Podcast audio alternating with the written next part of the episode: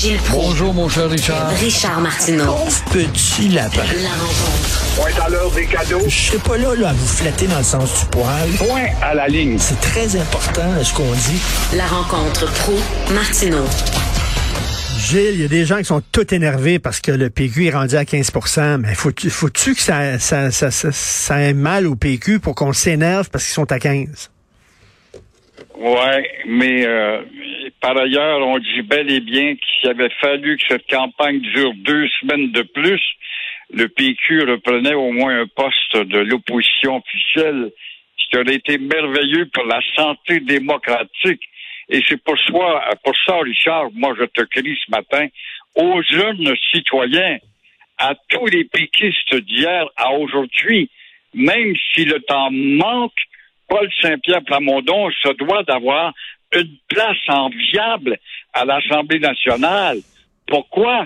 Le bien-être de la démocratie. Et François Legault est encore en tête du peloton, mais si la campagne avait duré plus longtemps, alors sa descente se serait poursuivie parce qu'il a été un flamou, un homme qui a changé d'idée trop souvent, qui n'a pas donné d'importance au grand thème du début de son mandat d'il y a quatre ans.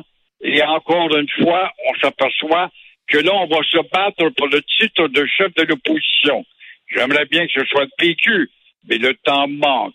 Alors, on va se battre à savoir si ça va être Dominique Anglaise ou encore euh, le James Dean de la politique.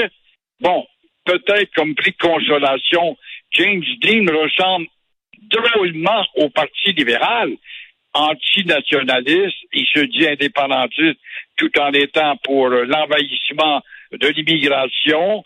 Euh, ça ressemble drôlement, il y a beaucoup de rapprochements à faire. Pensons à Paul Saint-Pierre Plamondon. Il a eu à traverser un brassage épouvantable quand il a été élu. Il a été rapetissé par ses propres membres, par Lucien Bouchard, qui lui a mis du poison dans sa tasse de café. Rappelons-nous de la mesquinerie aussi quand on a célébré le centenaire de René Lévesque, où on a tout fait pour l'oublier et ne pas le mettre sur la scène derrière un micro. Ce gars-là a eu une traversée de désert épouvantable et c'est pourquoi je prie les péquistes et les non-péquistes, les péquistes d'hier ou d'aujourd'hui, les libéraux devenus péquistes, vraiment à s'éveiller pour le bien-être de la démocratie. Il faut que ce gars-là soit fortement représenté à l'Assemblée nationale. Gilles, il y a un gars qui harcelait son ex-conjointe. La police a débarqué chez eux. Ils ont trouvé un arsenal, 17 armes à feu. Qu'est-ce qu'un gars fait avec 17 armes à feu chez lui? C'est épouvantable. Tu vois vraiment, hein? Est-ce que ça s'appelle pas parler pour rien, malgré les appels de Martin Cochon du Parti libéral, qui s'est enrichi à la tête de cette commission, de l'entreposage? Ça a été une farce, une farce. Oui, oui, mais il est légal, ce gars-là. Il y a 17 ans, un gars de Sainte-Marc-sur-le-Lac, Sébastien Lapointe-Dion. C'est un gars qui, quand même, est légal. Ben oui, mais euh, ça se peut pas. Le gars, il est accusé pour harcèlement auprès de son ancienne blonde. Voilà que la police va chez lui et trouve justement un arsenal à plus finir et on va dire après que ce sont des armes légales. Oui, même s'il y a des mitraillettes taillées ou un bazooka ou un canon pour tuer des écureuils, ça te démontre comment la démence atteint justement ces maudits Québécois de cave, de faux chasseurs qui se font forts avec leur tonus et les armes et leur carabine télescopique, se prétendant être de très bons chasseurs. Chasser quoi, bâtard, avec un arsenal de la sorte? Alors, encore une fois, au nom de la liberté, ce gars pourra exhiber justement son arsenal et montrer ça à ses amis qui vont aller dans son sol et mhm. voir que, comment est-ce qu'il est un bon citoyen, un grand amant des animaux. Pour tuer quoi, un écureuil, tuer un lapin, Oh non, non, tu es un, un gros ours. On a-tu des grizzlies chez nous? Non. Alors, c'est dément, c'est disproportionné et tout ce qui est en rapport avec l'achat. En passant, Richard, j'ouvre une parenthèse. Est-ce qu'en passant, il y a eu des suites de ce malade à Sept-Îles? Il nous a occupé cet été, lui, dans les actualités, qui s'est filmé lui-même tout en tuant deux bébés Oreo le long du chemin. Comment j'espère qu'on n'en parle plus de ça? Est-ce que la justice s'éteint à ce point-là avec la pluie, quoi? Et en terminant, Gilles, euh, une journée importante pour tous les amateurs de radio, c'est les 100 ans de la radio francophone au Québec aujourd'hui. En réalité, euh, CFCF est né en 1919 et en 18 avec XWA et Ottawa exige que les futurs postes de radio aient l'appellation C. Alors CFCF, ça veut dire Canada Finest, Canada First. Suivi en le 22 septembre, bien qu'on ne reconnaisse plus cette date, moi, moi pas pourquoi, moi j'ai écrit la radio d'hier aujourd'hui et euh, toute la documentation que j'ai pu trouver, c'est bel, bel et bien le 22 septembre que CKC rentre en opération. Elle est bilingue pour cinq ans. Au début, elle est embryonnaire. C'est une radio hautement culturelle qui arrose une population qui illettrée avec des grands concerts, le Metropolitan Opera, puis on est branché sur NBC à New York pour s'alimenter en haute culture.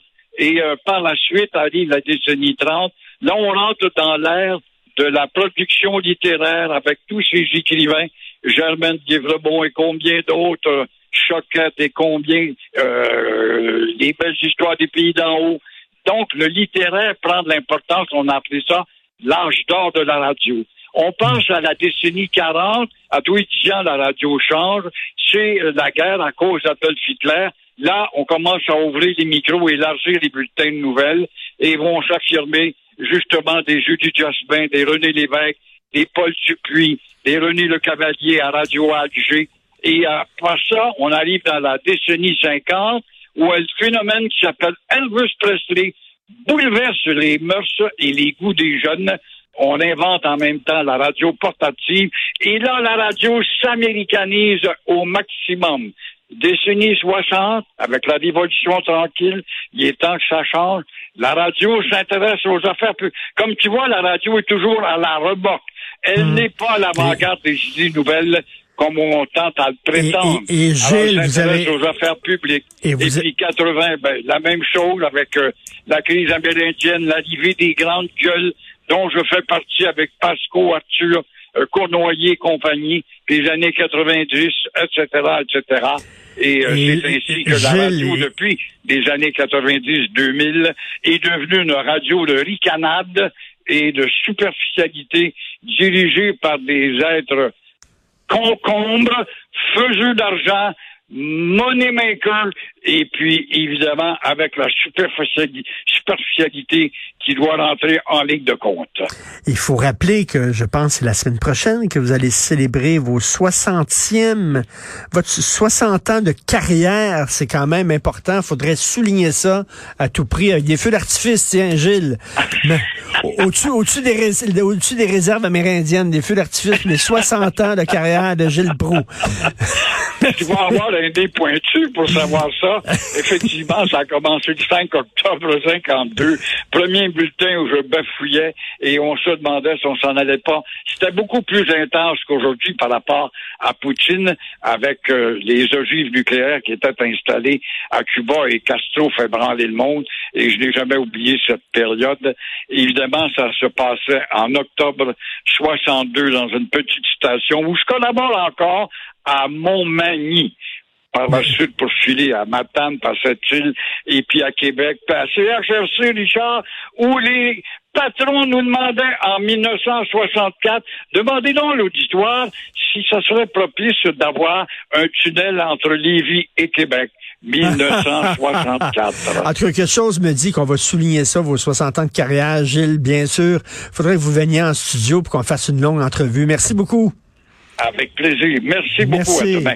Merci, Gilles. Alors, c'est tout le temps qu'il me reste. Merci beaucoup à l'équipe de Feu avec qui je travaille. Florence Lamoureux à la recherche et Louis-Antoine Lemire qui nous a donné un coup de main. Et bien sûr, André-Sylvain Latour, euh, puis qui en plus qui est allé chercher les journaux. Parce qu'on se fait voler nos journaux. On reçoit nos journaux, c'est important. Christian, on est un média, faut qu'on reçoit nos journaux. Mais euh, des fois, on s'est fait voler.